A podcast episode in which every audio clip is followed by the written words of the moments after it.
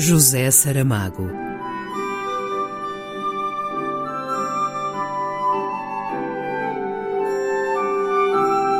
A caminho do centenário.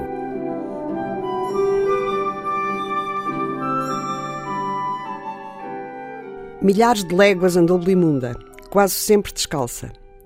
A sola dos seus pés tornou-se espessa, fendida como uma cortiça. Portugal inteiro esteve debaixo destes espaços. Algumas vezes atravessou a raia de Espanha porque não via no chão qualquer risco a separar a terra de lá da terra de cá. Só ouvia falar outra língua e voltava para trás.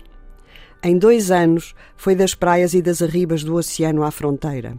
Depois recomeçou a procurar por outros lugares, por outros caminhos, e andando e buscando, veio a descobrir como é pequeno este país onde nasceu. Já aqui estive, já aqui passei, e dava com rostos que reconhecia. Não se lembra de mim? Chamavam-me voadora. Ah, bem me lembro. Então, achou o homem que procurava? O meu homem? Sim, esse. Não achei. Ai, pobrezinha. Ele não terá aparecido por aqui e depois de eu ter passado. Não, não apareceu. Nem nunca ouvi falar dele por estes arredores. Então cá vou. Até um dia. Boa viagem, se o encontrar. Encontrou-o. Seis vezes passara por Lisboa. Esta era a sétima. Vinha do sul dos lados de Pegões. Atravessou o rio quase noite, na última barca que aproveitava a maré. Não comia há quase 24 horas. Trazia algum alimento no alforge, mas de cada vez que ia levá-lo à boca, parecia que sobre a sua mão outra mão se pousava e uma voz lhe dizia: Não comas, que o tempo é chegado. Meteu-se pela Rua Nova dos Ferros, virou para a direita na igreja de Nossa Senhora de Oliveira em direção ao Rocio, repetia um itinerário de há 28 anos. Caminhava no meio de fantasmas, de neblinas que eram gente. Entre os mil cheiros fétidos da cidade, a aragem noturna trouxe-lhe o da carne queimada. Havia multidão em São Domingos, archotes, fumo negro, fogueiras. Abriu o caminho, chegou-se às filas da frente. Quem são? perguntou a uma mulher que levava uma criança ao colo. De três sei eu.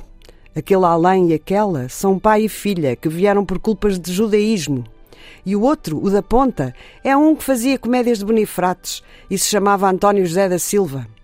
Dos mais não ouvi falar. São onze os supliciados. A queima já vai adiantada.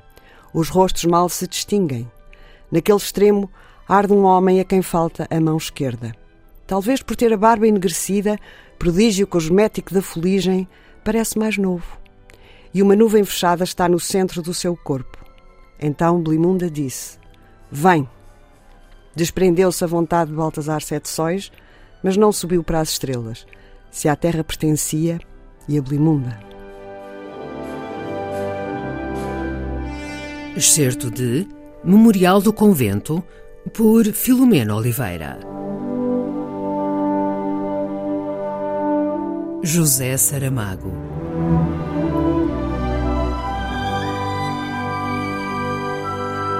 A caminho do centenário.